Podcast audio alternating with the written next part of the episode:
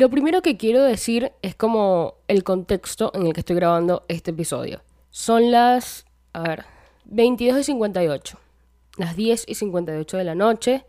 Pasa que normalmente mi casa nunca está sola. Y desde siempre, yo no tengo muchos recuerdos de, uh, la casa sola, ta, ta, ta. No, la verdad es que no. O sea, me cuesta muchísimo recordar un momento en que eso haya pasado. Habrá pasado quizás, pero mm, fueron bastante pocas porque no recuerdo ni una. Y bueno, hoy mis papás no están, realmente no estoy sola sola en la casa, pero estoy como bastante tranqui. Vine, me bañé, o sea, duré dos horas sin luz, súper mal humor, con calor y toda la cuestión, pero llegó la luz a las nueve, empecé a hacer ejercicio, que estoy full comprometida, estoy cambiando como mi alimentación, estoy, estoy comprometida. Vamos a ver cuánto me dura. Esperemos que bastante. Hice ejercicios, te esperé un rato, después me metí a bañar, hice toda mi rutina de skincare y mm, vine a darme todo aquí para grabar este episodio. ¿Qué hice? Fui y me agarré un vaso plástico. Le puse hielo y me serví un poquito de Bailey. No, no, mentira, Bailey no, eh, ponche crema en un vaso de, estoy tomando en un vaso de plástico ponche crema. O sea, eso puede ser un tanto de señora. Puede ser, puede ser. Sí, puede ser, pero me encanta. Y me empecé a pensar cositas, porque bueno, también estaba ahorita fregando los platitos, los cositos que ensucié, mientras me veía la caja negra de Lali. Y dije, qué cool, qué cool sería estar viviendo sola y yo hacer esto todos los días, como tener mi rutina así súper tranqui, en el que yo pueda estar como libre. No sé, me gusta todo eso y siempre he querido vivir sola. Y como que hoy fantasía con esa idea a full. Pero nada, solamente quería decir que, que, me gustó, que me gusta como estoy en este momento. Y por eso estaba, como estaba de buen humor, dije, bueno, voy a grabar podcast. Y de lo que quiero hablar hoy nació también a raíz de esa caja negra de Lali, que estuve como últimamente viendo full eh, entrevistas de la caja negra, que son buenísimas, son bastante largas, a mí me encanta ver entrevistas. Ahorita me terminé la de Lali y antes me estaba viendo la de Davo Ceneice, que es un streamer así tipo de fútbol y tal. Y va muy relacionado con lo que me estaba pasando que quería hablar. Yo siempre he sido muy fan, pero desde siempre. Yo me acuerdo, pero exacto, el momento en el que empezó a ser fan de Demi Lovato. Yo era Lovatic, full Lovatic. O sea, yo me iba a tatuar Stay Strong, gracias a Dios me dijeron que no. Gracias a Dios tenía como 15 años, 14 años y no pude tatuarme Stay Strong. Ahorita lo agradezco, en ese momento estaba muy frustrada porque no podía hacerlo. Pero me acuerdo que fue el 12 de abril del 2012. Y me acuerdo que el 15 de abril del 2012 Demi se presentó en Caracas, en Venezuela, estuvo en Venezuela. Entonces como que esas fechitas y cositas en las que yo recuerdo muy bien, la verdad, me marcaron mucho porque era mi estilo de vida ser fan de Demi. O sea, Demi era todo. Tipo, yo tenía mi Twitter, yo, siempre he sido muy de Twitter, y era como un Twitter así de fan. Ahorita me da como un poquito de vergüencita, pero era lo que me pasaba en el momento. Y después de Demi fue gente de The X Factor. Obviamente fui muy fan de Fifth Harmony, muy fan de Emblem 3, em, no sé, muchísimos, muchísimos artistas, cantantes, que yo era muy fanática. Yo me acuerdo que mi Twitter en un momento fue 5 Oriana, obviamente con H, entonces era 5H de Fifth Harmony, Oriana E3 de Emblem 3, o sea, la más fanática del mundo. Yo siempre he sido muy fan. Y he sido la fan de tipo apoyar a fondo al artista, pero apoyarlo con reproducciones, con likes. Y eso todavía me pasa ahorita. Yo creo que no he conseguido un fanatismo tan grande como el que yo sentía por Demi en su momento. Claro, que estaba más pequeña, capaz el contexto, qué sé yo. Aparte de mí siempre tenía como ciertos problemas de salud y tal que hacía como que yo conectara más y empatizara más y sintiera como que, ay, Demi, cuídate, vive, por favor. Y siento que no, no, no he vuelto a, a ser esa fanática súper ciega de apoyar 100% sea lo que sea. Soy, ahorita soy fan de un montón de gente, pero soy un poco más objetiva, capaz porque estoy un poco más grande y porque maduré un poco, pero en ese momento era irracional. Una parte de mí sigue conectando con esa Oriana fanática. Porque, por ejemplo, yo me acuerdo que en su momento, no sé si era con Fifth Harmony o con cualquier cantante, banda que me gustara el momento, yo lo que hacía era, tipo, ir a YouTube, poner el video que estrenaron la canción, con One Direction también me pasaba muchísimo, y poner a recargar, o sea, terminar el video yo ponía a recargar, recargar, recargar, recargar, para sumar visualizaciones, y así mi banda tuviera, o mi banda, mi cantante, tuviera más reproducciones, más views, más likes, O sea, era de verdad súper comprometida. Y hay cosas eh, de ese estilo que sigo haciendo hoy.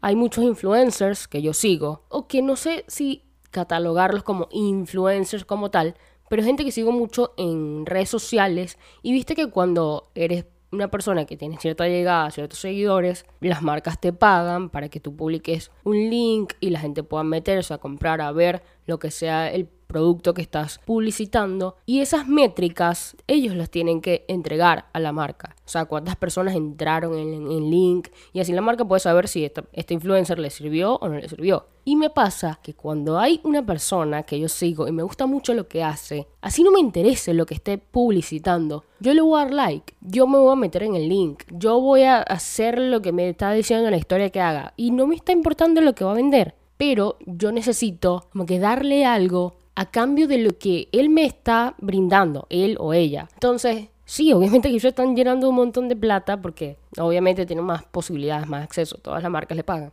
Pero hay algo tan genuino que me brindan a mí que yo necesito devolvérselos con algo. Y se los devuelvo con una reproducción, con un like, con entrar al link que me está diciendo solamente para entrar y volver a salirme y, y, lo que sea, algo que no me va a costar nada, pero sé que para la otra persona es muy significante. Entonces soy bastante empática con los artistas o con las personas que me entretienen, porque me gusta mucho que me entretengan. Soy demasiado fan de la gente que entretiene, que hace algo para que yo esté pensando en otra cosa que no sea mi vida o que me inspire, porque eso también pasa mucho. Me pasó que en estos días estaba viendo una tontería en Instagram y de ahí surgió una idea súper buenísima para algo que voy a empezar a hacer. Entonces, de todo, así sea lo más tonto, siempre tienes que poder sacarle un provecho. Yo me acuerdo que en pandemia estaba muy de moda hacer vivos en Instagram y yo veía mucho unos argentinos, para variar, siempre viendo gente argentina, que se llamaban La Torre y Lizardo Ponce, que son dos eh, personas famosas en Argentina. Y ellos hacían unos vivos que eran muy divertidos y a mí me encantaba, me daba mucha risa y en ese momento era muy fan de ellos dos y me veía sus historias, sus vivos, sus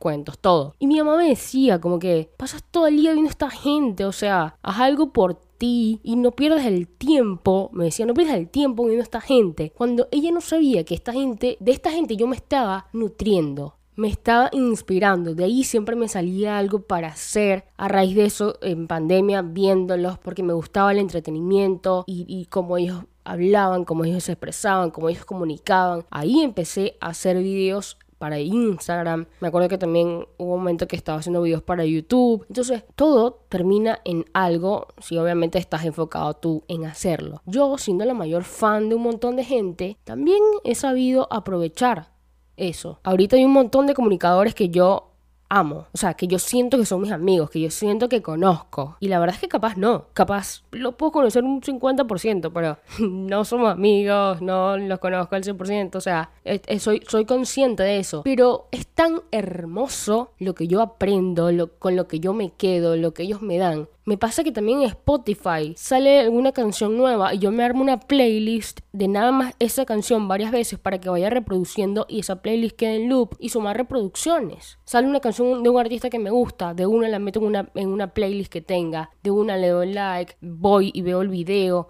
O sea, soy muy empática con el artista. Y sí, soy ese tipo de fanática que de verdad busca la manera de devolverle lo que ellos me dan me fue a servir otro vasito de, ponche crema. Está buenísimo, qué rico es el ponche crema, Dios mío.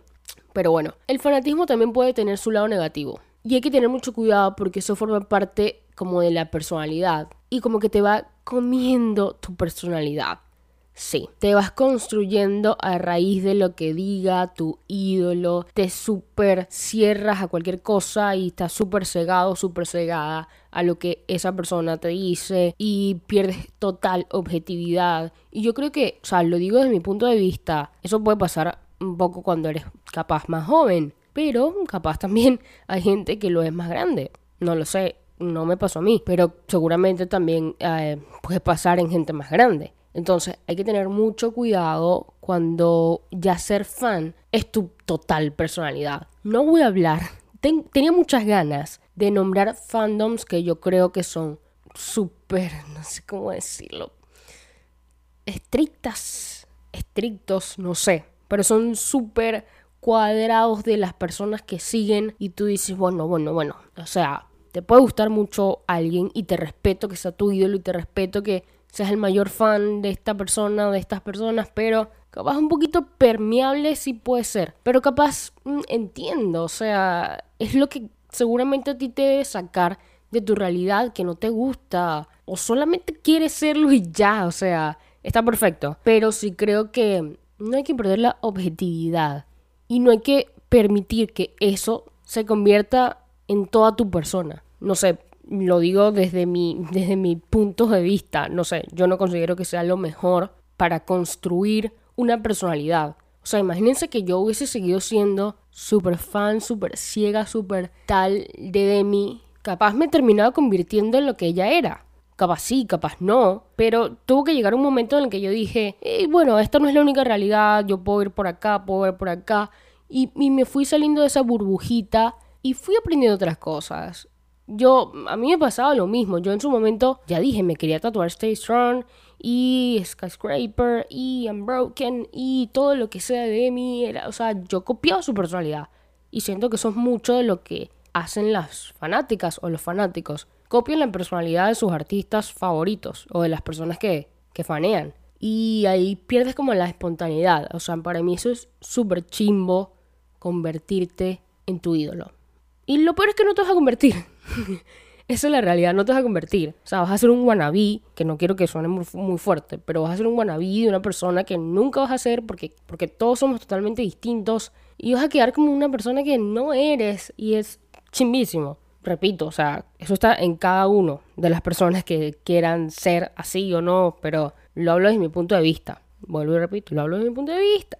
Una persona que pasó gran parte de su vida siendo fan y que hasta el día de hoy es muy fan de muchísimas personas. O sea, ustedes no saben la cantidad de gente que yo faneo, pero ya no soy la misma de cuando tenía 14 años, que mi única realidad era ser como Demi Lovato y hacer lo que hace Demi Lovato y decir lo que dice Demi Lovato. No, soy bastante objetiva, pero sí, sigo siendo muy fan y creo que siempre lo voy a hacer. Me gusta mucho, me gusta sentir que admiro a tanta gente porque de toda esa gente que admiro siempre saco algo. Hace unos días, ya lo comenté hace como un ratico, que se me ocurrió una idea súper cool y fue a raíz de Kendall Jenner. Y tú puedes decir, ¿qué coño tengo yo en común con Kendall Jenner? O sea, no hay nada más alejado de mí que una Kardashian. O sea, realidades totalmente opuestas, eh, no sé, beneficios, todo es totalmente opuesto. O sea, su vida es totalmente opuesta a la mía. Y aún así, yo saqué algo de Kendall. saqué algo muy cool de Kendall. Que esperemos que pronto se pueda saber. Pero sí, es ser objetivo y sacar lo mejor de cada una de las personas que admiras. Iba a decir algo que iba a sonar muy virgen. O sea, iba a ser la virgen del año. La cultura de admirar me parece muy cool. A mí me parece demasiado cool admirar a gente. Yo a veces le pregunto tipo a mis papás, ay, ¿a quiénes admiran ustedes? ¿Cuáles son sus cantantes favoritos? Algo así. Y como, ay, no, a nadie. O sea, me gustaba cuando era joven Ricardo Arjona o Aerosmith o Guns N' Roses. Y como que, wow, yo no entendería mi vida, por lo menos ahorita digo esto, y bueno, y antes también lo decía, antes era un peor, pero no entendería mi vida sin tener a un referente en el que diga, quiero ser esto para más o menos guiarme de esta persona y terminar siendo esto, y, esto me, y esta persona, estas personas me motivan demasiado para yo aprender cosas para terminar siendo lo que quiero ser. No sé, me pasa mucho, y por eso admiro a comunicadores, porque me nutro y ahí sé, mira, quiero hacer esto porque me gusta esto y va a terminar siendo esto. Entonces, de verdad, eh, me cuesta pensar en una Oriana sin ser fan de alguien. Sean fans. A mí me encanta ser fan. Ya lo dije, siendo objetivos. Pero sean fans. Eso es todo por el episodio de hoy. Voy a seguir mm, bebiéndome mi ponche cremita que está buenísimo. Qué rico el ponche crema. Dejemos de decir que es para gente grande. Dejemos, que, dejemos de decir que es solamente para viejos. Porque esto es riquísimo. Así que nada, that's it. Eso es todo por el episodio de hoy. Síganme en Instagram y en TikTok, arroba Oriana B. Oriana con H principio y B pequeña. Eso es todo. Chau.